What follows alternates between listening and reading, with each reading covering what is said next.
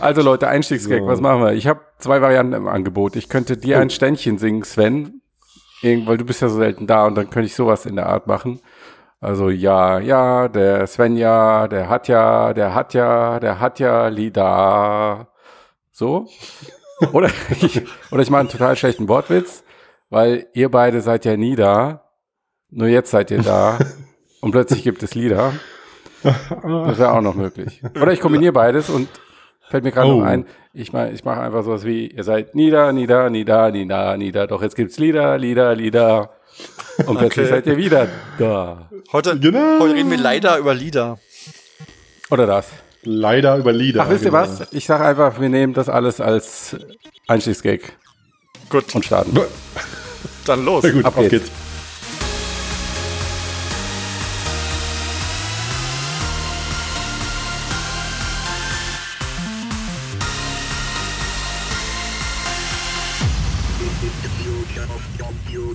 Herzlich willkommen zum Mixcast Folge 224. Mit dabei sind, nein, das war ich, ich war viel zu schnell. Ich habe es total vergessen.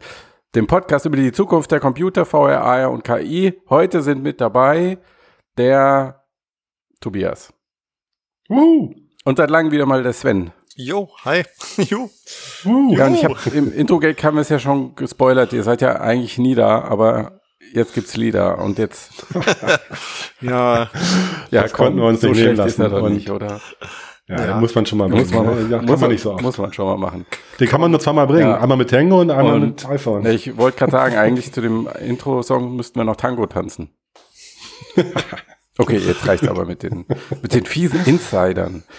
Ähm, Ah, die Hörer, die wissen ja schon, äh, was Sache ist, oder? Das iPhone 12 ist ja erschienen und hat, hatte vorher in der älteren Generation schon Leader Front-Facing für Selfies und jetzt auch nach außen mit der Backface. Stimmt, das habe ich schon wieder voll Genau, vergessen, zu äh. Tobias. Da war ja vor, war früher auch schon Lieder drin, die, ne? die FaceTime, genau. Aber nur nach Und vorne gerichtet. ja. Genau, jetzt haben sie es halt im Pro-Modell, was so vom Pro-Modell das Alleinstellungsmerkmal ist. Ähm, weil es gibt Mhm. jetzt das normale iPhone 12 und irgendwas mussten sie ja machen, damit sie das ganze Ding irgendwie auch Pro nennen können. Außer dem größeren Formfaktor vom Max und äh, deshalb haben sie dann LIDAR-Sensor verbaut. Ähm, Das ist der einzige Unterschied. das ist der einzige Unterschied. Die Kein schnellerer Prozessor, kein gar nichts, oder? dieselben Displays, also die haben mittlerweile alle OLEDs. Naja gut, die Kamera ist natürlich durch LIDAR auch geringfügig besser. Ja. Sagen sie. Ähm, da können wir noch später drüber reden, wenn wir das Ja, Thema. AR, wo wir eigentlich drüber reden wollen, abgehakt haben. Ja. Aber im Prinzip Mhm. ähm, sind die baugleich. Ich habe mir das Pro Max geholt, weil ich das große Display sehr schätze. Man wird ja nicht jünger, die Augen werden nicht besser, aber Mhm. sonst sind die Dinger echt gleich. Im kleineren Apple ist es, äh, äh, im kleineren Apple, im kleineren iPhone ist es auch drin. ja. Im Kleinen ist es nicht drin, nee. Ist es eine- nicht, also wirklich Also- nur im iPhone 12 Pro Max, 7 Pro Max, Median, genau. Ja, genau. bla. Alles klar. Mhm. Ähm, ja, da siehst du mal. Ein Lieder macht dich zum Pro. Total zum Pro. Ja. Ja, Okay, aber macht's dann- mich zum Pro? Das ist ja die Ja, das gute ist- Frage. Genau, ich bin ein großer Fan von den ganzen 3D-Scans, die der äh, Sketchfab-CEO die ganze Zeit bei Twitter verbreitet und auf seiner eigenen Plattform. Mhm. das sieht bei ihm äh, immer so mega geil aus. Also du richtest dein iPhone 10 Sekunden, er zeigt das ja sogar live in Demos, du richtest dein iPhone 10 Sekunden auf irgendein Objekt, gehst einmal drum herum und dann hast du hinterher ein richtiges 3D-Modell davon. Ähm, und jetzt würde mich mal bei dir, Sven, interessieren, die Praxiserfahrung, du hast das Teil ja im Einsatz. Ähm, funktioniert das wirklich so geil, wie er das zeigt? Ja, also was man dazu sagen muss, ist, er scannt, glaube ich, eher so relativ große Objekte, sowas wie Häuser oder mal einen Hocker oder so. Und ich habe gedacht, na ja, äh, nehme ich Ja. doch mal meine Quest 2, ähm, die habe ich auf so einem Ständer drauf und scann die mal ab, ist natürlich ein komplexes Mhm. Objekt. Und das ging schon mal nicht. Ich habe euch ja auch Bilder geschickt, also es war Ja. relativ verschwommen. Man konnte ein bisschen erkennen, was es ist. verschwommen. Ist ein schöner Ausdruck für dieses Ja. Monstrum, was dabei rausgekommen Ja, ist. also das es ist eigentlich relativ nur ein weißer Plop, muss man mal weißer sagen. Blob. Kill me. Ja, ja könnte, könnte man so sagen. Also das funktioniert nicht so gut. Ähm, Ja. Ich meine, ich habe ja gesehen, du hast den Sketchup-Typ auch gefragt, Matthias, und er Mhm. sagt ja, leider ist nicht auf kleine Objekte ähm, Ja. optimiert. Ich habe dafür die, die Polycam-App und die 3D-Scanner-App genommen. 3D-Scanner war ein bisschen besser vom Ergebnis. Ja. Mhm. Warum ist auch fraglich, aber das Objekt an sich ist auch sehr komplex, war nichts. Dann habe ich einen zweiten Okay, aber du Versuch hast jetzt gemacht. auch nicht viel Zeit investiert, irgendwie in den Apps da feine Einstellungen beim Mesh Doch. vorzunehmen, etc. pp. Doch, habe ich gemacht. Also Hast man kann gemacht? einstellen, ob man eine Person fotografiert oder einen Gegenstand. Man kann auf High und Low stellen. Die Entfernung kann man einstellen. Es gibt da einige Parameter, da habe ich ein bisschen rumgespielt, wurde allerdings nicht besser.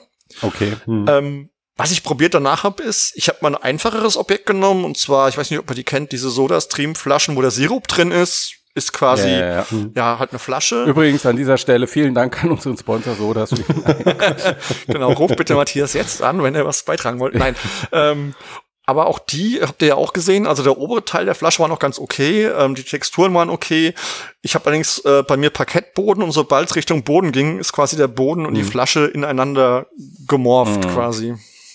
Okay. Wie gut ist dein Boden geputzt und spiegelt er? Das ist vermutlich eins der Probleme, weil ich habe auch eine Flasche genommen von diesem Soda-Stream. Diese Glasflaschen habe ich. Und Glasflaschen gehen gar nicht mit Lieder. ja. Ja, also das, Ja, äh, dafür ist das System nicht ausgelegt, klar, ja. Genau. Ja. Ja. ja, ist die Frage, ob das das ist, was die Leute erwarten, weil was man ja will, vielleicht, ist, dass man sich Assets einscannt und die dann in seinen virtuellen Welten nutzt. Wenn jetzt irgendwann vielleicht Horizon kommt, aber auch in jetzt schon vorhandenen Welten. Ja, da denkst du natürlich schon voll mit der XA-Nerd, voll Nerd-Brille. Genau, weil ich wir Assets haben. gesagt, die meisten Leute fänden es vielleicht erstmal geil, irgendwas einzuscannen und dann per Messenger oder so jemand zu schicken und sagen, guck mal, ich habe ein 3D-Foto gemacht oder sowas. Ja, genau. klar. Da stellt sich dann wieder bei sich ins Wohnzimmer. Das wäre schon nettes äh, Gimmick. Aber vielleicht noch mal für die für die Hörer, Mhm. ähm, so wie ich. Ich habe ja kein iPhone Mhm. 12, ähm, aber so wie ich das verstanden habe, ne? Genau. Das wollte ich nur mal klarstellen, liebe Hörer. Nein, ähm, die, äh, also Apple bietet ja selbst keine App an, mit der man 3D-Scans erstellen kann als Consumer. Also es gibt halt die Schnittstelle, man kann darauf zugreifen als Programmierer, Genau. aber es gibt ja noch keine eigene App, die jetzt ist, Anspruch Apple-User dann am besten machen müsste, um das Beste rauszukitzeln. Die kennen ihre eigene Hardware und Software am besten. Mhm. Gibt es nicht. Es gibt halt drei, vier, äh, wahrscheinlich mehr äh, Apps mittlerweile, die das nutzen. Ähm, aber es gibt eben sonst noch nichts Offizielles. Ich weiß nicht, wie Apple, ich glaube, da gab es auch ein Statement, oder? Die wahrscheinlich wollen die Leute erstmal ein bisschen rumspielen lassen, weil sie selbst Naja. Hat Apple gesagt, oder? reicht. Also wenn man Die sich Leute erstmal ein bisschen Nee, ich rumspielen überlege gerade. die Ich mein-. Ja. Guckt euch mal die Qualität an und wenn Ja. man die Qualität sieht, verstehe ich, warum Apple keine App dazu rausgebracht hat. Ja, Das aber wenn, aber dann sehe ich, also ich, ich verstehe die Erfahrung, die du gemacht hast, aber wenn ich jetzt diese Ergebnisse von dem Sketchchef-CEO sehe, ähm, dann würde ich schon wieder sagen, naja, aber das sieht ziemlich geil aus. Also er hat ja zum Beispiel auch so einen langen Frühstückstisch mal 3D gescannt und da siehst du schon die einzelnen Elemente und alles und das ist, das ist natürlich immer noch irgendwie eine Spielerei und die 99,99 Prozent der Menschen wollen trotzdem immer noch lieber ein Foto machen. Ja. Aber jetzt, wenn du es mit Tango vergleichst, der hat ja auch Aufnahmen gemacht jetzt mit äh, Apple Lieder und Tango damals, es ist schon immer ein deutlicher Qualitätssprung und ich finde es eigentlich gar nicht so schlecht. Ja, nur Apple will ja immer, dass das consumerfreundlich ist und Ja. wenn Leute wie ich dann, die ja trotzdem so ein bisschen tech-savvy sind und ich habe alles versucht, optimales Licht, ich habe die Sachen auch irgendwie wo draufgestellt und es hat halt nicht funktioniert und wenn Apple halt merkt, na ja, es funktioniert nicht ganz, dann bieten wir die Schnittstellen nach außen an und gucken mal, was Leute damit machen, lassen andere Apps damit bauen, aber wenn es dann nicht funktioniert, dann denken die Leute eher, naja, die App ist halt nicht so gut, als dass sie das auf unsere Technologie zurückführen. Das wäre vielleicht so der Ansatz, den ich da sehen würde, weil sonst hätten sie bestimmt eine App gemacht. Ja. Trotzdem natürlich irgendwie äh, enttäuschend, aber auch ähm, andersrum wieder nachvollziehbar. Die, wir hatten ja damals Tango auch genau angeschaut. Ich habe mein ganzes Haus damals damit gescannt. Ähm, und, und ist natürlich nicht benutzerfreundlich, äh, so wie die ersten Jahre der Fotografie. Das Du ist so geil, kannst, Tobias, entschuldige, aber was, was denn? es gibt wahrscheinlich nicht so viele Menschen, die das von sich sagen können, dass sie ihr ganzes Haus mit Tango gescannt haben. Das stimmt. Ich möchte einfach diesen Moment kurz rahmen und innehalten. Bitteschön. Kannst du weiterreden. Ja, also dann Okay. vielleicht kurz zu dem Um, Use Case. Ich habe auch mal mein Wohnzimmer gescannt, habe ich euch auch geschickt. Das sah auch wirklich gut aus, komischerweise. Also das, also was ihr meinte, dieses ein Bild machen und das dann an Freunde schicken, dafür, dafür ist es tatsächlich gut. Also Sachen, die größer sind, die nicht so detailliert sein müssen, weil man eben einen ganzen Raum hat, das ist cool. Wenn man aber wirklich zu diesem Schritt kommt, zu sagen, ich hätte aber gerne Assets für was auch immer, da scheitert's Ja, halt. ja. Total. Aber trotzdem nochmal, also, also zurück zum Consumer, ohne dass ich jetzt irgendwie Artist bin, der da irgendwelche Modelle vielleicht in ZBrush oder sonst irgendwo reinladen will danach, um so weiter zu bearbeiten oder neu zu modellieren mit Vorlage vom Scan oder solche Sachen. Das würde ja alles auch mit relativ groben Daten funktionieren. Mhm. Und da könnte ich mir vorstellen, dass die Leute die Zeit sich auch nehmen, um bei gutem Licht mit matten Materialien, vielleicht sogar ein bisschen Puder auf das Objekt geschmissen oder so, um das Objekt umrumgehen mit ein paar Minuten oder so. Aber jetzt so Konsumersicht, Apple-User, ich habe einen Messenger, ich schicke dir eine Nachricht, ich schicke dir ein Foto, ich schicke dir jetzt einen 3D-Scan neuerdings. Mhm. Äh, da wird die Usability ja noch nicht besser, mhm. weil wie in den ersten Jahren der Fotografie muss ich mich da dann 30 Sekunden, 30 Minuten quasi drum kümmern, dass ich dann so eine unvoll, unvollständige Ansicht von äh, meinem Frühstücks-Foodie äh, irgendwie äh, bekomme. Und, und wenn der andere, der es empfängt, das wieder nur auf dem Handy sieht und nicht irgendwie in VR oder so betrachtet, betrachten kann, dann gibt's ja auch wiederum gar keinen Mehrwert für diesen Mehraufwand, der halt wirklich nicht benutzerfreundlich ist. Selbst wenn es perfekt funktionieren würde, äh, gibt's wahrscheinlich dann wenig Leute, die sich dann hinstellen und ihre ihr, ihr Frühstückstisch. Äh, ja, weiß nicht, aber also wenn du, wenn es wirklich perfekt wäre, würde ich schon Mehrwert sehen, weil dann könntest du ja wirklich bis ins Detail reinzoomen und dich, auch wenn es dann nur auf deinem Smartphone-Screen mit zwei Fingern ist, durch so eine ganze mhm. Wohnung bewegen. Hm, das fände ich schon ganz geil. Ich meine, ja gut, okay. Das, ja. das ist ja die Fortsetzung von dem, was Facebook jetzt mit den 3D-Bildern schon teilweise macht, die man mhm. so durch Kippen des Telefons hat. Wenn man das dann noch anreichern könnte damit, dass man Dinge zoomen kann, dass man sich in einem Raum rumbewegen kann, da gibt's schon Anwendungsfälle. Ähm, gerade auch für was weiß ich, so Immobilienfirmen und so. Also ich sehe da schon oder auch Kumpels zu sagen, ey, guck mal, so sieht meine Wohnung aus. Oder ich habe hier, was weiß ich, die neue Playstation stehen und kannst du die dann angucken, hab dich ranzoomen und so. Also das Die habe ich in deinem Scan erkannt. Die hast du erkannt in dem Scan, wunderbar. Die Xbox nicht hast du Das war der andere weiße Blub. der ist schwarz, aber ja. Ich habe auch Spaß gerade nochmal in meinem Review damals, was ich, wann war das, 2015, glaube ich, geschrieben habe ähm, nee, 2017, sorry, über das erste Tango-Smartphone, was Google ja dann knallhart abserviert hat, kurz darauf, hm. äh, zu diesen 3D-Scans. Und da habe ich sowas geschrieben, wie die, dass diese unfertigen 3D-Scans, und ich glaube, das ist auch das, was du meinst, Tobias, dass die mich an mein erstes Nokia-Kameratelefon 7650 erinnern. Kennt ihr das noch? Das war so ein ja, fetter. Knochen, ja. den man so rausschieben musste. Mhm. Der hatte 0,3 Megapixel Sensor und eine Auflösung von 640 mal 480. Mhm. Äh, die Fotos konntest du eigentlich kaum angucken. Aber da, damals war dir eigentlich schon klar, als du das erste Bild gemacht hast, okay, das wird irgendwie der neue Standard, die Smartphones, die müssen alle in Zukunft so Kameras drin haben, weil das ist irgendwie, diese Kamera immer dabei zu haben, ist ziemlich geil. Und jetzt 15 Jahre später bist du an einem Punkt, wo diese, wo die Kameras Bilder machen, die es mit tollen Profikameras aufnehmen können. Mhm. Und das ja. nicht nur, und das jetzt mittlerweile sogar, also Google baut jetzt seit Jahren die, die gleiche Kamera-Hardware in mhm. äh, ihre Smartphones, in die Pixel-Smartphones, aber der eigentliche Fortschritt kommt durch Software und durch äh, KI-Software vor allen Dingen, also durch Computational Photo Photography, ähm, mit dem du diese, diese krassen Fortschritte hast. Und jetzt frage ich mich, kann man diese Logik übertragen auf diese 3D-Bilder. Ähm, wenn man jetzt allein den Fortschritt nimmt, den man jetzt Tango hat im Vergleich zu Apple jetzt, würde ich sagen, hm, erstmal nicht. Allerdings gab es ja in der ganzen Zeit dazwischen nicht die große Weiterentwicklung. Mhm. Hm, Aber ja. denkt ihr denn, dass die 3D-Bilder der eigentliche Einsatzzweck im Moment von diesem LiDAR sind? Weil ich sehe da echt ganz andere Themen. Ja, du hast es ja schon angeschnitten, kommen wir gleich noch drauf, sicherlich, Thema Foto, äh, sicherlich ein Mehrwert, aber ich meine, wenn du den LiDAR verbaust, Backfacing, ähm, also gab's, gibt's ja auch schon im, im iPad mhm. und, und in solchen größeren Geräten da, äh, benutzen wir die im Business auch, um damit äh, Objekte schon zu scannen, das funktioniert ja auch schon eine Weile. Da gab's ja auch diese, wie hießen die nochmal, die Hersteller, so eine Add-on, so eine Kinect-mäßige Clip-on-Kamera, die man dann da Diverse, glaube ich. Ja, diverse letztlich, genau. Und das sehe ich aber alles nicht so Consumer. Also Business, ja. Mhm. Also äh, Content Creation und oder vielleicht auch eben solche Sachen wie Immobilien oder Vermessungen und, und auch andere AR-Szenarien. Aber das, ich, ich sehe halt immer noch nicht den, den Konsumereinsatz, der praktikabel ist. So. Mhm. Also, also genau, was ich sagen kann, ist Vermessung. Also ich habe meine Größe damit gemessen. Das funktioniert wunderbar. Sie haben das Einzige, was sie wirklich eingebaut haben, ist in ihrer Maßband-App. Ähm, wenn du dich selbst filmst, siehst du deine Größe. Und was natürlich mhm. jetzt rock solid ist, wenn du AR machst und du ähm, quasi AR, so dass du durchs Smartphone guckst und Objekte im Raum platzierst, das ist natürlich auch rock solid. Also ist nochmal durch leider besser Deckung geworden. vor allem. Genau. Ja, ja, klar. Also ich, ich habe jetzt auch nur von dem, von dem Scanning gesprochen. Also ich sehe natürlich auch den, äh, durchaus eben den Mehrwert, äh, eben das schnellere Platzieren. Ich meine, bei Tango war es letztlich, glaube ich, auch so, dass die, der, der Tiefensensor hauptsächlich für die Initialisierung der ja. Pose benutzt wurde und danach lief alles eigentlich nur noch über, über Software, genau. also über die RGB-Kamera. Also das Tracking lief über die normale Kamera, ja. Genau, ja. genau. Und wenn das hier eben dann schnell funktioniert und ich muss nicht vorher, was ja bei heutigen AR-Kit und AR-Core-Anwendungen mich auch schon nervt, ja. schwenken Sie Ihre Kamera ein mhm. bisschen nach links, ein bisschen nach rechts. Ja. Selbst da habe ich keinen Bock mehr drauf. Es soll einfach dann stehen in der Sekunde, wo ich die App aufmache. So.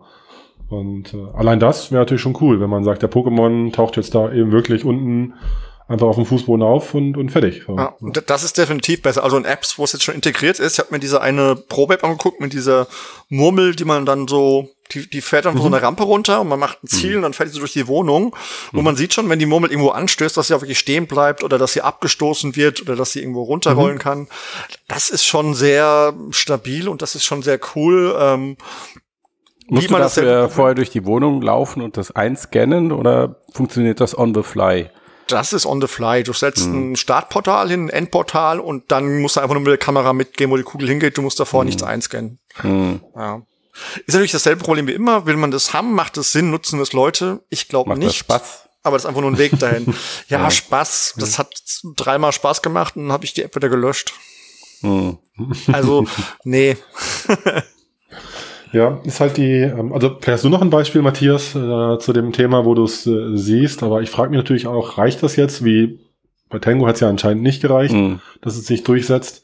Ähm, reicht das, dass ich jetzt auf sofort die Post habe oder äh, sofort so diesen kleineren Mehrwert habe? Nee, also ich glaube, wenn es nicht genug andere Anwendungen Smartphone AR-Kontext interessiert das, glaube ich, niemanden so wirklich. Ähm, das ist ja auch nur eine Komfortverbesserung, wenn du so willst. Mhm. Ähm, ich sehe den Mehrwert wirklich am ehesten in diesem 3D-Scanning-Bereich. Ähm, mhm. Aber so wie Sven es jetzt beschrieben hat, müsste es dafür halt auch noch deutlich besser werden. Nichtsdestotrotz gab es in der Vergangenheit schon Situationen in meinem Leben, wo ich mir gewünscht habe, ich hätte so ein Gerät gehabt. Also als Beispiel meine ähm, äh, die eine Tante, Großtante von meiner Freundin ist vor ein paar Jahren gestorben und die hatte eine wunderschöne Wohnung in Österreich und die wurde dann halt ausgeräumt und ist dann weg. Kannst du ja nie wieder betreten. Und sowas mhm. als Erinnerung dann einmal durchzugehen und dann einzuscannen ähm, und das in der guten ja. Qualität, das, also das ist natürlich super Nische, aber das fände ich einfach interessant. Ich habe dann damals äh, irgendwie äh, 500 Fotos gemacht aus allen Winkeln. Mhm. Die habe ich aber bis heute auf der Festplatte liegen, weil ich mich nicht damit befasst habe, das mal fotogrammetrisch umzusetzen. Da fehlt einfach, dann ist es halt sehr zeitintensiv. Und da ist halt ja. sowas ein komfortabler Zwischenschritt, finde ich. Hm, ja, ja. ja. Aber, ja, das stimmt. Und natürlich Zwischenschritt auch eben vielleicht wiederum zu den AR-Brillen der Zukunft oder so, ja. wenn man es jetzt natürlich wieder in äh, das SDK schon hat und Erfahrung ja. sammelt und, und so weiter, dass es dann halt in einem anderen Formfaktor noch sinnvoller wird, aber dann eben schon alles äh, vorbereitet ja. ist. Ja. Ich meine, deshalb macht Apple das ja, weil wenn, wenn wir uns mal angucken, was haben sie auf der Keynote gesagt zu dem LiDAR, dann haben sie AR ja ganz kurz gezeigt mit diesem, ich glaube, das war dieses Messeding, dass man dann Messesachen besser ausmessen kann, platzieren kann und so. Aber richtig bewerben tun sie es ja mit, dass es die, die Qualität der Bilder erhöht. Es ist ja eh, Smartphone ist so, ein, so eine mhm. Produktkategorie, die ist fertig, da gibt es keine Innovation mehr, außer jetzt vielleicht 5G oder so, aber das kannst du jetzt auch nicht so wirklich gut an Leute verkaufen und alles, was sie ja verkaufen, ist, dass die Kamera von Jahr zu Jahr besser wird und leider macht sie eben noch mal besser, weil ja. die Abstände besser ausmisst, mhm. funktioniert der Fokus besser, im Dunkeln funktioniert es besser und das ist der Weg, den, den Apple geht und sagt, deshalb haben wir leider drin. Die sagen ja nicht, mhm. wir haben leider drin, damit ihr 3D-Objekte scannen könnt. Wie wir ja schon sagten, ja. haben sie gar keine eigene App dafür, sondern die gehen eben. Ja, eben, das ist eben. Genau die Nerd-Nische, die anderen kriegen es gar nicht mit. Die denken sich nur so, oh, ein, ein weitere Linse auf meinem Handy. Es mussten besser sein. Es gibt jetzt fünf Linsen oder wie viele sind es jetzt? Na, Linsen ist noch drei, aber du hast halt noch genau diese, diese, ja, Laser. Also ein, ein Loch quasi. Loch, also genau. eben, also da ist noch ein, genau. Ja. Und, und hast du das Gefühl, äh, Sven, einfach spontan so, hey, die Bilder sehen auch besser aus und auch nachts viel geiler oder die Porträts haben besseres Bouquet oder? Muss ich schon sagen. Also gerade nachts mit sehr wenig Licht funktioniert es relativ gut. Ob das jetzt der Algorithmus ist, das Machine Learning, was, was Apple mhm. davon benutzt, ähm, oder die neuen Linsen, die sie ja auch drin haben, die jetzt auch 2,7-fach Zoom machen konnten, vorher nur zweifach mit der beweglichen Linse und so weiter und so fort. Das mhm. kann natürlich auch damit zusammenhängen, aber sie sagen halt auch, dass LiDAR ist verbessert. Und wie gesagt, der Autozoom funktioniert besser. Du kannst Maße abmessen. Ja, das, ich sofort. das ist schon ist schon, glaube ich, cool, ja. aber wie gesagt, was jetzt davon an leider hängt und was an der Softwareseite, kann ich so nicht sagen. Ich will diese Verbesserung mhm. gar nicht leugnen. Also der existiert bestimmt und ist bestimmt auch ein Grund, warum das da drin ist.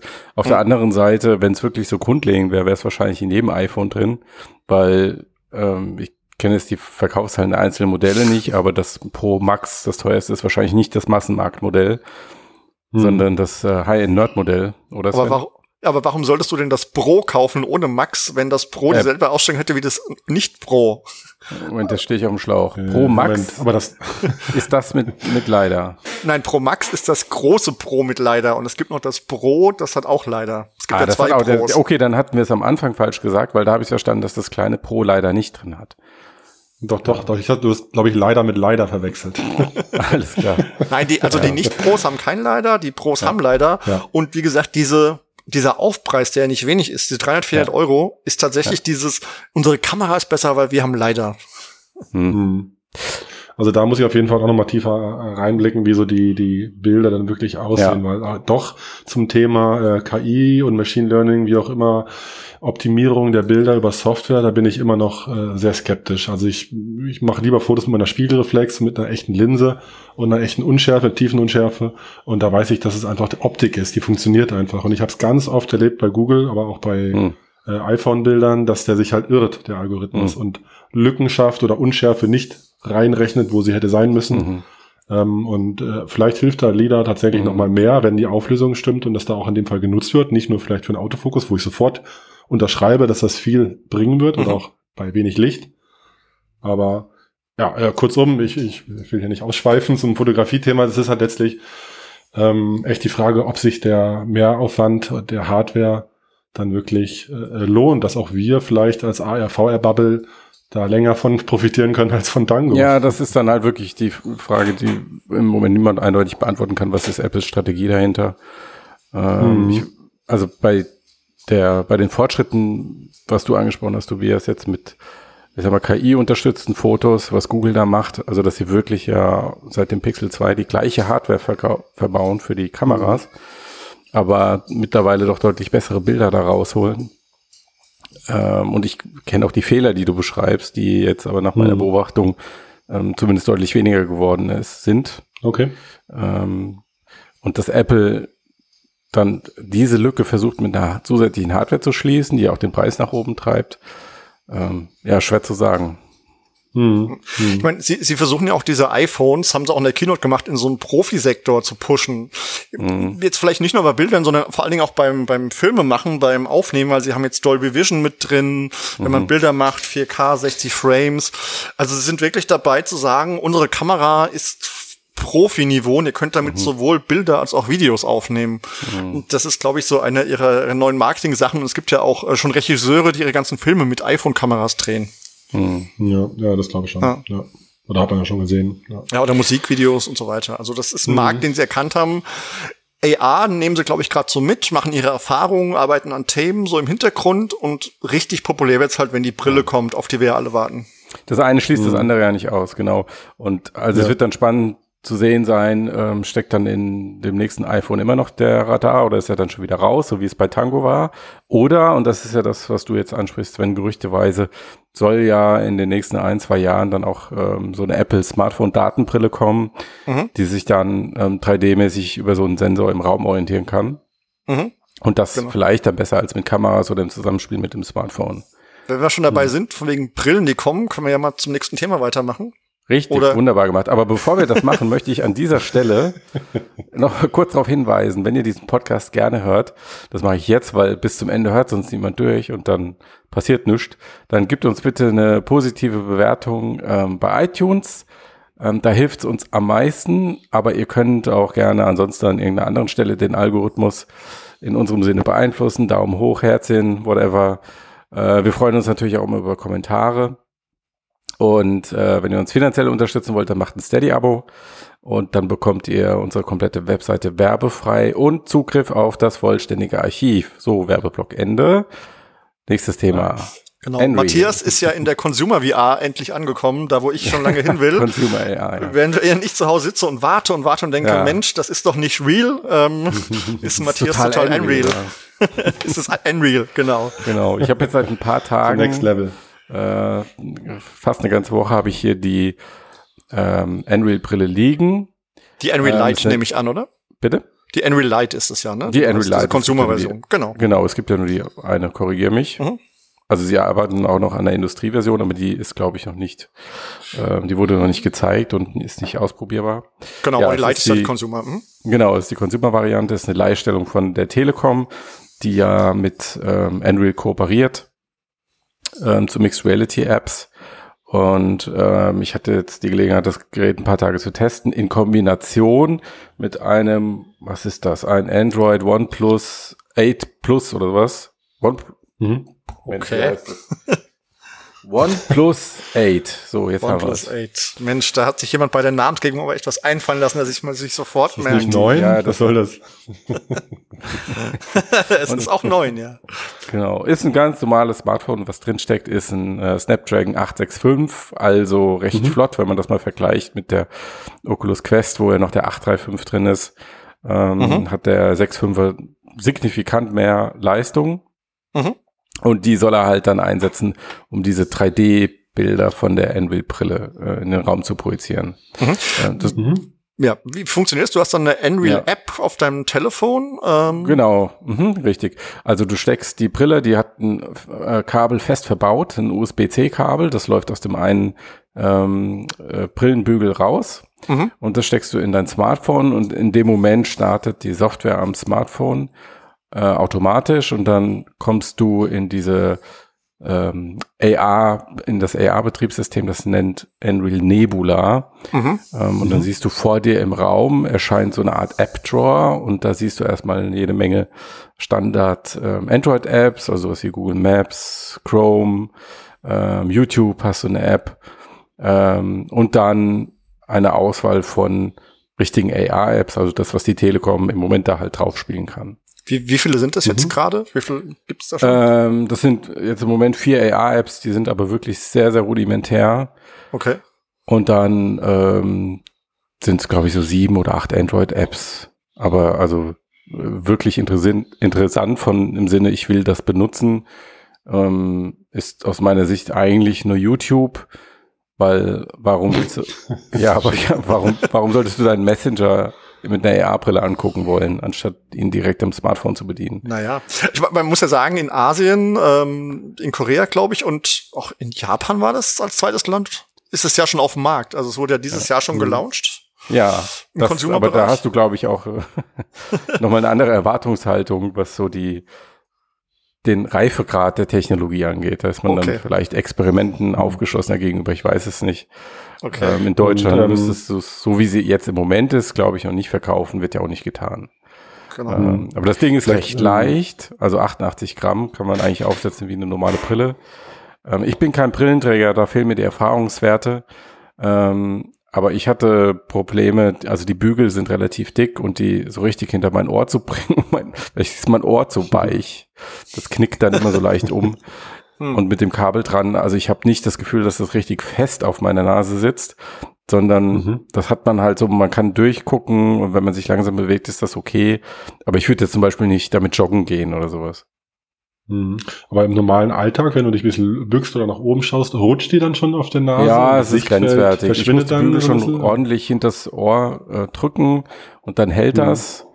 Ähm, es gibt auch äh, vorne sitzt die Brille ja nicht wie eine normale Brille, ähm, wie nennt man das, mit einem Nasenbügel direkt auf, sondern es ist so ein Gummi-Nasen, ähm, wie habe ich es genannt? Bügel. Nasenbügel, genau. Ja ähm, der die Brille so ein bisschen hochhebt, dass die, dass sie besser vor deinen Augen sitzt. Mhm. Ähm, da kannst du auch verschiedene draufsetzen ähm, und dann ein bisschen rumprobieren, was dir besser passt. Hat bei mir jetzt aber nicht so den Unterschied gemacht. Ist, ist sie denn mhm. angenehm zu tragen oder ist sie eher frontlastig und drückt nee, auf die Nase? Ja, nee, das kann man nicht sagen. Also ist schon in Anführungszeichen bequem, mhm. so bequem, wie halt so eine Brille mit ein bisschen Technologie drin sein kann. Mhm. Also ja. wäre wär interessant, mal die Meinung von einem richtigen Brillenträger zu hören. Ähm, man kann ja auch Korrekturlinsen in diese Brille reinsetzen. Wobei Schick sie mir einfach mal, dann sage ich dir, ja, genau. wie Wobei ich dann persönlich, weil also die Sichtfelder, die du hast, die sind schon recht schmal, ja, mhm. und sind auch einigermaßen abgedunkelt, damit die Bilder mhm. besser wirken. Wie, wie, Aber wie Grad Sichtfeld nicht, hast du auf der Brille? Ich, ich, kann mir nicht vorstellen, dass man das als normale ähm, Brille so im Alltag tragen würde jetzt auch mhm. Als Brillenträger. Okay. Ähm, genau, dann äh, Sven, du hast gerade angesprochen, dass also wenn ich mich auf die Couch setze und dann so ein YouTube-Video maximal breit ziehe, dann schaffe ich so circa ein digitales Display mit äh, 60 bis 70 Zoll auf rund drei Meter Entfernung. Ähm, das ist nicht leicht, das genau einzuschätzen, weil man kann es ja nicht ausmessen. Aber hinter dem digitalen Display, das habe ich extra so gemacht, dass mein Fernseher dahinter ist mit 55 Zoll. Und dieses digitale Display ist halt ein bisschen größer, links, rechts, oben, unten. Geht es darüber hinaus. Deswegen halte ich 60 bis 70 Zoll für realistisch. Und das ist auch das, was der Hersteller angibt, bis zu 70 Zoll. Oder was du auch machen kannst, ähm, du betreibst die Brille in einem Spiegelmodus für das Smartphone. Dann ist das Sichtfeld immer komplett mit dem Display ausgefüllt, mit dem Smartphone-Display und bewegt sich dann mit deinem Kopf hin und her, also wie eine TV-Brille. Ähm, so kannst du sie dann gut zum Beispiel im Bett liegend benutzen, wenn du einfach nach oben schaust und dann hast du dieses große Display an der Decke. Das funktioniert gut. Ähm, und auch hier halte ich so 60 bis 70 Zoll für realistisch als Wert. Also Videoschauen funktioniert damit gut, ist aus meiner Sicht auch die bessere Alternative als eine VR-Brille für sowas, weil du du hast vielleicht nicht ganz die gleiche Bildqualität, weil das Bild halt so ein bisschen transparent ist. Ähm, aber dafür hast du halt eine viel kleinere Brille vom Formfaktor viel angenehmer zu tragen und du siehst halt noch die echte Welt um dich rum. Also gerade wenn du das dann benutzen willst, wenn du im Flugzeug sitzt oder im Zug irgendwie unterwegs bist, ähm, ist es halt viel praktischer und auch beim Transport braucht es viel weniger Platz. Ähm, also aus meiner Sicht als die VR-Brille als TV-Brille hat jetzt, wenn es sowas gibt wie Unreal, aus meiner Sicht ausgedient. Und die, die Anwendung, du hast es ja schon ja. genannt, es gab drei, vier AR-Apps, genau. wo man wahrscheinlich dann im Raum agieren muss, um damit zu spielen. Oder dieses, es gab so eine Shopping-App, ja. glaube ich, von denen und so. Also die Apps, die jetzt auf dem Gerät drauf sind, das sind ja nicht alle, die es so gibt, aber die, die ich mir angucken könnte, das ist zum Beispiel ähm, eine heißt Drachenhöhle dann ähm, wird dann Raum vor dir, der Fußboden, äh, erscheint so eine grüne Wiese mit einer Höhle drauf und da kommt dann so ein Drache raus und der hebt dann ab und fliegt einmal so auf, in, durch die Wohnung und landet dann da wieder. Ähm, und dann gibt's noch so eine ähnliche App, die ist mit äh, Schmetterlingen stattdessen und bei der anderen siehst du eine Katze in der Mitte. Also ich sag mal sehr grafische, visuelle Demos, die eher mhm. so auf den Baueffekt gehen, aber die jetzt noch nicht so einen Mehrwert haben. Also das sind Sachen, die guckst du dir einmal an oder zweimal ähm, und dann hat sich das erschöpft. Mhm. Also, da ist der Use Case mhm. noch nicht so da. Und man muss auch sagen, dass diese Sichtfeldeinschränkung bei diesen Apps, jetzt zum Beispiel bei dieser Drachenhöhle, am stärksten wirkt, weil da hast du eine große Gesamtszene. Ähm, mhm. Und wenn du da ein bisschen näher dran gehst, dann läuft diese Gesamtszene halt aus der Sichtfeldweite deiner Brille raus und dann hast du so diesen Monitoreffekt. Also, dass mhm. du nicht mehr das mhm. Gefühl hast, du siehst ein Hologramm im Raum, sondern du trägst ja, eigentlich ja. ein Display vorm Auge, was du ja auch tust. Ähm, da fällt das halt besonders auf und da entsteht da nicht so diese Immersion. Da sind halt aus meiner Sicht VR-Brillen für solche Anwendungen viel, viel besser geeignet und technisch auch viel weiter mhm. und das ergibt einfach mehr Sinn. Mhm. Ähm, auch es gibt okay. so eine andere also, ähm, Tagesschau 2025 Demo noch, die wurde mal auf der IFA gezeigt vor zwei Jahren und die haben sie für die Unreal-Brille portiert. Und dann siehst du auch ähm, so eine Hologramm-Nachrichtensprecherin, ähm, aber die kriegst mhm. du nie komplett ins Sichtfeld. Also selbst wenn du mhm. sieben, acht Meter davon weggehst, ähm, dann siehst du halt den Oberkörper ein bisschen von den Beinen Du musst aber trotzdem dann halt hoch und runter gucken, wenn du sie komplett sehen willst. Und auch die Animationen, die sie dann zeigen, gehen zum Teil so ein bisschen aus dem Bildschirm raus. Also es ist schon hm, okay, eindrucksvoll ja. auf der einen Seite und das Tracking funktioniert auch gut, ist erstaunlich solide, hätte ich nicht erwartet. Also du kannst, ich kann mich einmal schnell im, äh, um 360 Grad drehen oder ich kann aus dem Raum rausgehen und wieder reingehen und die digitalen Objekte sind trotzdem noch am gleichen Platz. Das mhm. funktioniert gut. Aber durch diese Sichtfeldeinschränkungen zeigen die halt diese mhm. Apps auch ziemlich die, die Schwachstelle der Technik einfach noch auf. Und die, die, Optik. Äh, die, Die Demos, die sie dann äh, mitgeliefert haben, das klingt ja so, dass sie es vielleicht auch nicht so zu Ende gedacht oder nicht so optimiert Ja. hatten, äh, haben. Also wenn ich das vergleiche mit HoloLens, da gab es damals, das gab es da Roboraid Ja, ja. oder solche Spiele. Mhm. Und die waren ja eigentlich schon ganz clever, weil sie natürlich einzelne kleinere Elemente genommen haben, die sich im Raum äh, unabhängig bewegen und nicht eine groß, ein großer Baum Ja. oder ein, große, ein großes Objekt gab es nicht, sondern es gab viele kleine Objekte. Vielleicht noch mit Pfeilen, Hinweisen, wo man hingucken soll, aber Genau. da war die Immersion, fand ich, besser. Ja. Und äh, das klappt hier anscheinend nicht so schade. Ähm, auch wenn es natürlich kein, eigentlich von der Hardware nicht schlechter Ja. ist als jetzt eine HoloLens.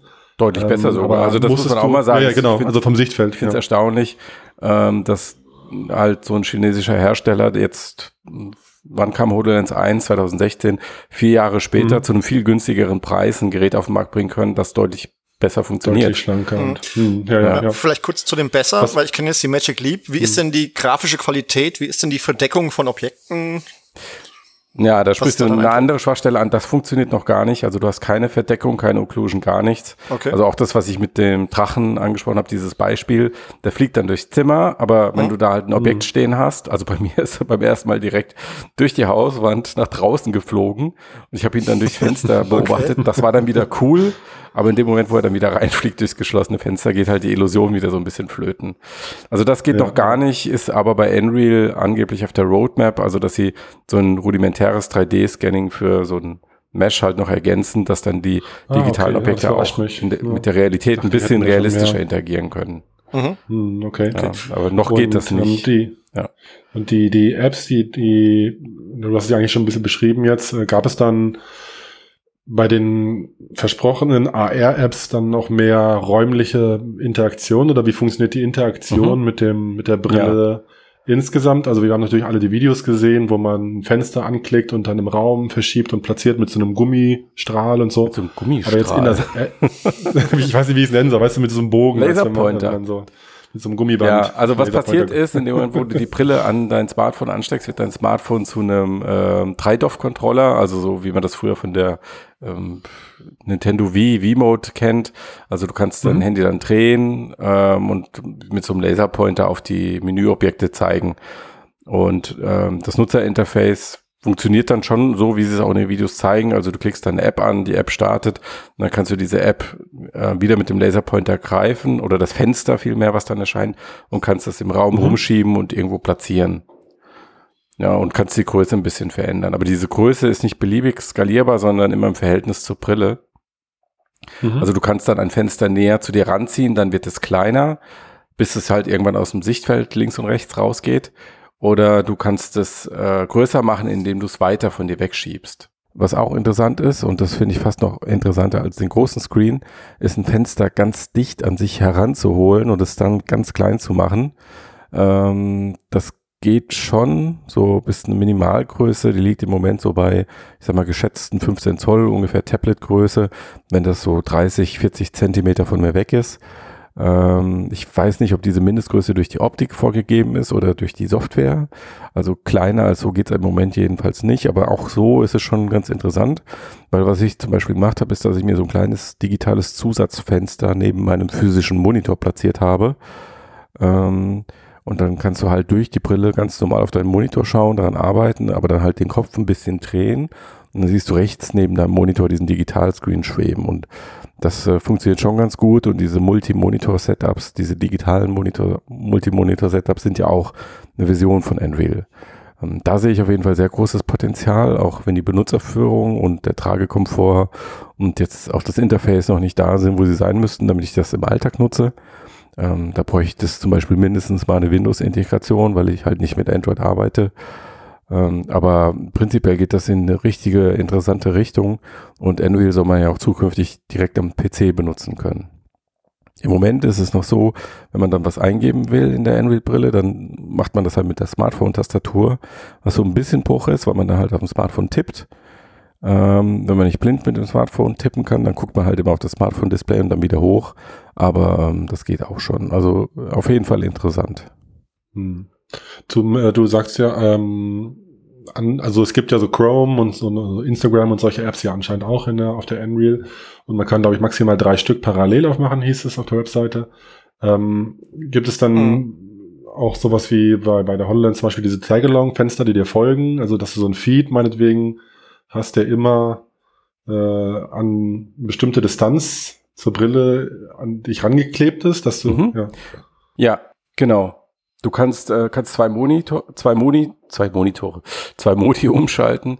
Ähm, du kannst ähm, die Brille so einstellen, dass sie im Verhält dass du dich im Verhältnis zum digitalen Objekt bewegst, also mit 3D-Tracking.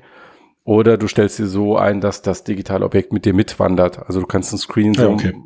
dass du, Mhm. das, darum ging es ja, ne? dass du den Screen Ja, genau. dann quasi vor dir herträgst, während du gehst. Das Mhm. funktioniert auch, ja.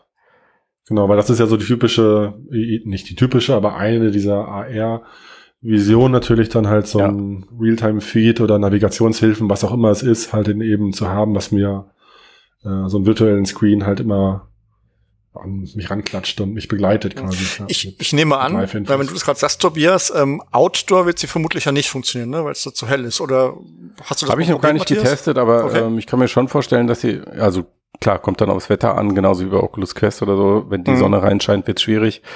Aber an einem Mhm. ähm, eher trüben Tag oder so würde das auch draußen funktionieren, ja.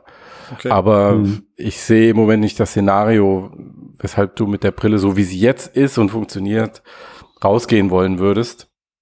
Hm. Und ähm, in so anderen Szenarien wie jetzt im Zug sitzen oder so, da kennen wir ja das Problem auch, ähm, was dann passieren kann. Ich erinnere mich Ja. an Christians HoloLens-Experiment im Ja, ja, genau. In dem Moment, wo der Zug losfährt und die ganzen digitalen Objekte quasi an dir vorbeirasen und nach hinten in den Zug reinfliegen. Uh, ja, das, Ja, genau. Ähm, eine Frage Ja. hätte ich noch zum Thema Tracking und, und Interaktion. Ähm, es spricht ja auch Handtracking. Ist das vergleichbar mit Oculus Quest Niveau? ähm, das konnte ich noch nicht ausprobieren. Handtracking Ah, ist nicht freigeschaltet. Ja. Soll wohl auch Okay. jetzt noch kommen.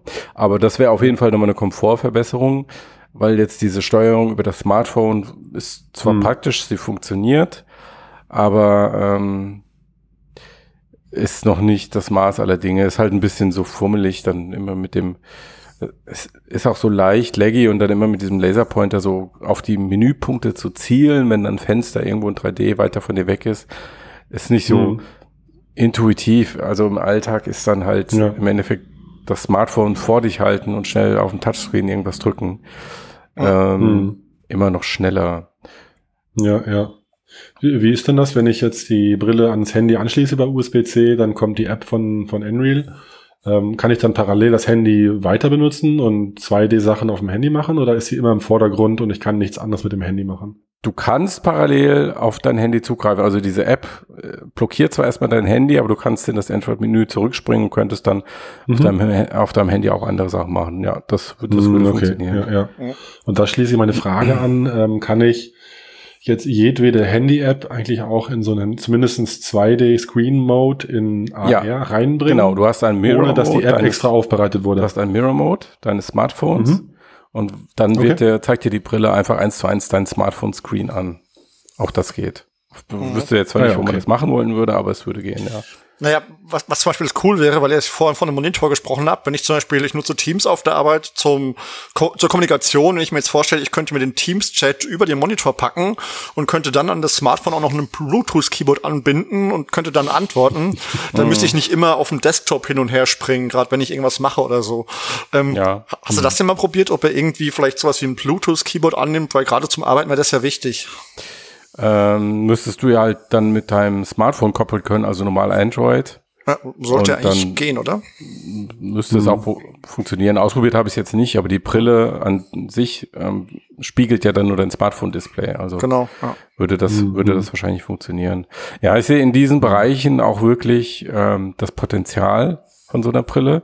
Ich Mhm. sehe das nicht in diesen AR, 3D-Anwendungen, weil, also da habe ich einfach noch nichts gesehen, wo ich mir gedacht habe, okay, das brauchst du oder das funktioniert in AR besser als in VR. Was ja Mhm. halt noch dazu kommt, ist, dass du das immer nur alleine sehen kannst. Ähm, wenn man es halt wenigstens sozial teilen könnte, aber dann bräuchte ja wieder eine, jeder eine Brille und dann wird es auch wieder komplizierter.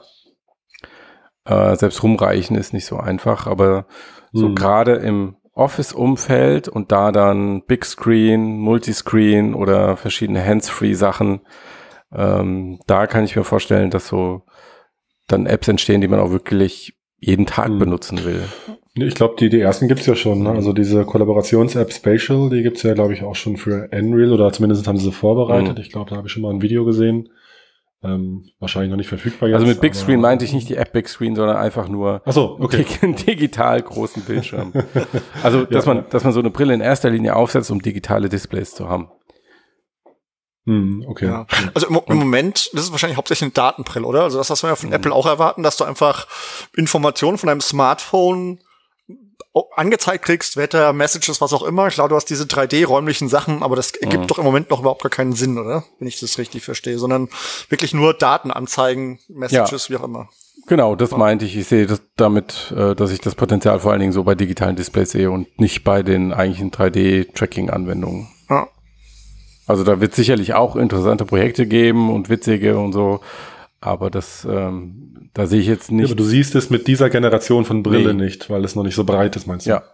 Ja. vor allem. Also ich, Du ich, siehst den- ich die weiß auch nicht, was dann, kommen, was dann in Zukunft kommen könnte, aber technisch, so wie diese Geräte jetzt sind, würde ich sagen, ähm, digitale Screens, die haben das größte Potenzial. Und Hm. jetzt ist halt die Frage, wie kann man diese Dinger weiterentwickeln? Also kann, kann Apple wirklich was rausbringen, was viel besser ist als Unreal? Also was nicht nur beim Nutzerinterface ähm, besser funktioniert, das werden sie sicherlich hinkriegen, aber was dann halt auch die ähm, Probleme bei der Optik behebt, also dass man mehr sieht von diesen digitalen Screens oder dass man kleine Screens an sich heranziehen kann, anstatt nur große vor sich oder kleinere weit weg. Hm. Ähm, also so die grundlegenden Sachen der Optiktechnik, über die haben wir ja sehr ausführlich in unserem letzten Podcast gesprochen. Wer den noch nicht angehört hat, kann das gerne tun. Ähm, das ist für mich halt so die Frage. Hm. Ja, also Apple, also ich habe ja zwei Vermutungen, entweder sie lassen es erstmal, weil sie es, glaube ich, wirklich nicht gelöst kriegen, oder sie machen halt tatsächlich erstmal den Datenbrillenschritt, wobei das, glaube ich, sehe ich aber auch keinen großen Markt für, warum Apple das Mhm. tun sollte. Also ich naja, bin so eine was, Smartwatch für die Augen halt. ja, aber ich bin da sehr Hm, ja, ja, skeptisch, genau. weil ich Mhm. sehe da keinen Mehrwert, eine Brille zu tragen, würde mich deutlich mehr stören, als jetzt eine Uhr zu tragen, und das stört mich Mhm. schon. Also ob, ob dafür ein Markt Aber wenn ist. Apple eine rausbringen würde, dann würdest du sie natürlich kaufen, Sven. Sagen ich ehrlich. kauf auch eine Unreal, wenn sie hier rauskommt. Ich warte ja die ganze Zeit drauf. Ja, aber wenn der, wenn die, die iPods, AirPods und Smartwatches dieser Welt alle gesättigt sind und alle sie zu Hause liegen haben, dann muss ja irgendwas Neues her. Ja. Aber, Aber sie verkaufen sie immer noch super und also ich glaube, Apple ist ja wirklich so, dass sie sich die Marktreife angucken und das sehe ich nicht. Auch was Matthias sagte, ich meine, es, es gibt auch cool 3D-Anwendungen. Ich kenne ja die Magic Leap vor allem Ding und da gab es halt so ein Angry Birds, wo halt diese Dinger, die man abschießen musste, auf einem Stuhl waren und da man weit genug entfernt war, hat das Spaß gemacht. Und ich denke, wenn man die in Real in Hände von Entwicklern gibt und sagt, hier, macht mal, guckt mal, was euch Cooles einfällt, dann kommen da auch ein paar Spiele raus, die Spaß machen, trotz der Einschränkungen. Ob das allerdings für den Massenmarkt reicht, glaube ich eben nicht, sondern der Markt ist tatsächlich dann, wie wir ja sagten, diese Business-Anwendungen, Monitoranwendungen und so weiter. Mhm. Ja, ja, ich, also da sehe ich im Moment den Nutzwert. Ich lasse mich gerne vom Gegenteil überzeugen, sobald ich irgendeine 3D-AR-App sehe, wo ich sage, okay, das ist so, wie es jetzt ist, funktioniert das A gut in AR und B ist dann auch noch im Medium AR optimal aufgehoben. Ähm, Mhm. Und C, was aus meiner Sicht halt auch wichtig ist, ist, dass der Kram sozial teilbar wird, ähm, weil jetzt auch bei diesen digitalen Screens, warum sehe ich die vor allen Dingen im Office-Bereich? Naja, weil ich da halt ähm, meistens alleine vor dem Monitor bin und arbeite. Aber wenn ich Fernsehen gucke, zum Beispiel, dann mache ich das fast immer mit anderen zusammen. dann geht schon los. Und- schon schwieriger. Dann einer hat eine Brille, der andere nicht. Ja. Hm. Ja, ja. Aber ähm, nochmal vielleicht zu der Frage, was, was fehlt dir dann noch oder was fehlt der Welt noch oder den Brillenherstellern, um eben dieses AR-Potenzial, was wir so uns alle vorstellen, noch, noch besser auszunutzen. Also Unreal ist ja im Grunde genommen eine kompaktere Version von der HoloLens 2 slash Magic Leap. ja. Ähm, ohne besser zu sein. Manche Dinge anscheinend auch schlechter, Mhm. wenn das Mesh und so noch gar nicht so gut funktioniert. Ähm, aber der Formfaktor, okay, ist schon kleiner Ja. geworden, aber äh, reicht, also ja, es muss halt wahrscheinlich einfach noch, was muss als nächstes besser sein? Naja, die Frage ist doch super Tracking? einfach zu beantworten. Wenn, wenn AR, 3D-AR so gut funktioniert, wie sie es in den Werbevideos zeigen, genau. in dem Moment hast du Ja, einen Markt. Ja.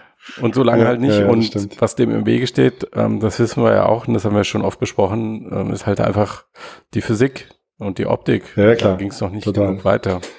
Und solange das Ja, so ja, ist, denke ich, wird das auch in so einem experimentellen Status bleiben. Diese verdammte Physik. Verdammt. dass die sich nicht weiterentwickelt. ja. Naja. Genau, die Physik muss ich mal weiterentwickeln. So sieht's aus. Da ist ja gar nichts passiert. Kann, kann man irgendeiner im Silicon Valley in die Physik investieren? Kann man das mal ausgründen? Die Physik. Na, mal gucken, was Apple aus dem Hut zaubert. Aber wie gesagt, ich glaube Ja. da an nichts. Und auch Microsoft Nee, weil- ist ja ziemlich langsam. Also das Sichtfeld von 30 auf 50 erhöhen in wie viel? Vier, fünf Jahren Ja, deutet ja jetzt nicht auf, auf große Fortschritte hin in dem Bereich leider. ja. Ähm, äh, was ich noch gar nicht gefragt habe, wie lange hält dann der Akku? Oder ich meine, das ist natürlich auch handyabhängig, aber hat der noch ein äh, Nee, das hängt nur von Akku- deinem, vom Smartphone ab. Und da hängt es dann Okay. halt davon ab, was du für eine App benutzt und wie rechenintensiv Ja. die 3D ist. Ich habe es jetzt nicht durchgetestet. Ähm, Hm, beides ja. wird im Betrieb auch ein bisschen warm, die Brille auf der Nase und das äh, Smartphone in der Tasche, aber es ist nicht gravierend. Ja, naja, aber die bekannten Probleme der Miniaturisier Miniaturisierung, Ähm, Miniaturisierung. Miniaturisierung schlagen natürlich voll zu. Das schaffen die halt auch nicht schneller als andere. Ja. Ja, Okay. ja, so ist das. Aber Fazit, würdest du jetzt sagen, ja, wenn jetzt ein Arbeitgeber sagt, Mensch, Matthias, äh, wir schaffen uns 50 Nreal-Brillen an und schmeißen alle Monitore weg? Dann würde ich kündigen. Weil dann könnte ich nicht mehr arbeiten. ja. Hm. Na gut, das ist ja schon mal. Äh, Nein, aber Ansage. also nochmal, ich, es ist auf keinen Fall ein schl eine schlechte Hardware. Ich finde, es ist ein cooles Gerät. Hm. Es hat Ja. äh, einen coolen Formfaktor, dafür echt viel Technik drin. Es funktioniert gut ähm, und bestimmt besser als das, was wir uns vor zwei, drei Jahren vielleicht noch vorgestellt haben, wie schnell das geht. Ähm, aber beim Thema Optik und Sichtfeldweite fehlt halt der entscheidende Durchbruch. Der kommt auch nicht mit Unreal. Ja, Ja. ja, ja. Naja, So klar. ist das. So ist es. Ich werde sie mir trotzdem kaufen, sobald sie kommt. Ja, äh, nichts anderes erwarte ich Natürlich. von einem Mitglied des Podcasts über die Zukunft der Computer. Eben. Und würde mich auch mal interessieren, ob du zu einer anderen Einschätzung kommst. Vielleicht äh, ziehst du das Ding auch auf und hast den mega Wow-Effekt. Ich, ich, Ja, und wie, wie gesagt, vielleicht kommt ja in einem halben Jahr, wenn die Entwickler, äh, die Community sich drauf stürzt, vielleicht kommt ja noch die, die Spitzenidee ums Eck Ja. und wird gleich aufgekauft von Apple oder wem auch immer dann, Ja. weggecastet. Ähm, aber du hast es zwischendurch eigentlich schon ganz gut äh, als Zwischenfazit gesagt, Matthias. Also Mhm. ist eigentlich schon spannend zu sehen, wie äh, nach der HoloLens 1 2016 jetzt vier Jahre später ein Gerät auf den Markt kommt, was halt deutlich, also was vielleicht nicht viel mehr kann, aber deutlich günstiger und deutlich äh, kleiner geworden Ja, es kann schon signifikant mehr, weil äh, es hat mehr Rechenleistung ähm, über Smartphone. Also je nachdem, welches Smartphone Ja. du halt anschließt, äh, dann hast du ja Genau. noch dieses ominöse Potenzial von 5G, was da irgendwie dahinter lauert. ähm, Und du hast ein deutlich weiteres Sichtfeld als bei der HoloLens 1 immerhin, weil HoloLens 1 fand ich unbrauchbar. Ähm, damit Hm. konnte man irgendwie gar nichts anstellen. Aber mit der Unreal kannst du zumindest ein bisschen was machen und Spaß haben. Das funktioniert schon. Sehr gut. Ja.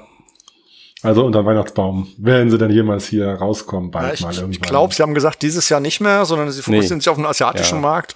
Irgendwann nächstes Hm. Jahr Europa, USA, aber ich glaube, das, ich rechne leider eher mit Herbst, Winter, Ja. aber schauen wir mal. Finde ich aber auch nicht so schlimm, wenn sie bis dahin dann halt wirklich Sachen am Start haben, wo man sagt, okay, das ist jetzt nützlich. Ähm, Total. vielleicht eine richtig gute Screen-App, Mhm. ähm, auch wenn du es dann halt nicht so nah vorm Auge hast, aber dass du so drei, vier digitale Monitore an die Wand hängen kannst mit einem gewissen Mindestabstand. Und wenn das richtig gut und solide funktioniert, ähm, dann kann ich mir schon vorstellen, dass es da eine Käuferschicht für gibt, ja. Mhm. Und so wie es aussieht, werden sie ja wahrscheinlich mit der Telekom dann hier in Deutschland starten. Sie haben ja bisher in jedem Markt, ähm, gehen sie ja diesen Weg über ähm, Mobilfunkanbieter, auch in Japan und Südkorea. Äh, und hier in Deutschland wird das, nehme ich an, die Telekom sein. Ja, das ist, ist so. Also die Telekom Ja. ist offizieller Launchpartner in Deutschland. Ja. sind, äh, Im Moment sind sie Technologiepartner. Einen Launch gibt's ja noch nicht. Aber äh, das wird wahrscheinlich daraus werden, ja. Dann haben wir wieder alles erfahren über die Zukunft der augmentierten Realität heute vor allen Dingen. Ja, Wahnsinn. Wahnsinn. Schön, mal wieder dabei Es gewesen zu sein voran. hier. Du bist auch. Wunderbar. Ja, fand ich auch super. Und ähm, ja, mal gucken. Im Dezember bin ich bestimmt auch noch mal da, hoffe ich zumindest. Du auch, Tobi, oder? Das ist ja schön.